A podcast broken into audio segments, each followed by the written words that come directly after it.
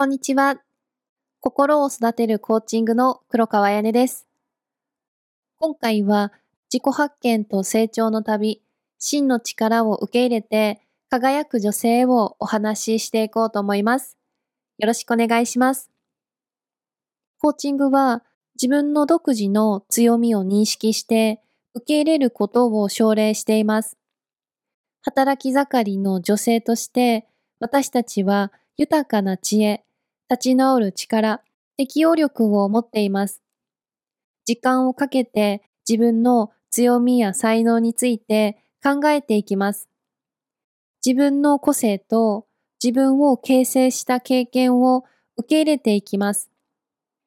自分独自の強みを認識して活用することで自分の可能性を最大限に発揮して直面するあらゆる課題を乗り越えることができます。自分の足かせと向き合って不安と立ち向かうように自分を誘います。日本人女性として社会からのプレッシャーや期待に遭遇して自信や願望に気持ちを落としたことがあるかもしれません。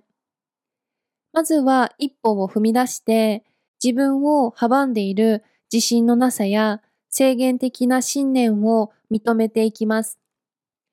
自分と向き合ってそれを受け入れることで自分自身の力を取り戻して内なる光に火をつけて個人的キャリアの成長への道を切り開くことができます。コーチングは逆境に直面した時の回復力の力を養っていきます。人生の課題を乗り越える女性として、立ち直る力を養うことは不可欠です。挫折を成長と学習の機会として受け入れて、障害を成功への足がかりとみなす考え方を養います。回復力を受け入れることで、挫折から立ち直って変化に適応して、課題を個人的、キャリア上の進歩の機会に変えることができます。コーチングは自分が自分自身の物語の主人公だったことを思い出させます。自分の人生を自分の手で管理して、有意義で目的に沿ったライフスタイルを築いていきます。自分の本来の力を発揮して、自分の本来の価値観に沿った選択をして、明確な目標を設定することで、自分自身の旅の主人公に戻ります。途中で他の人にインスピレーションを与えることもできます。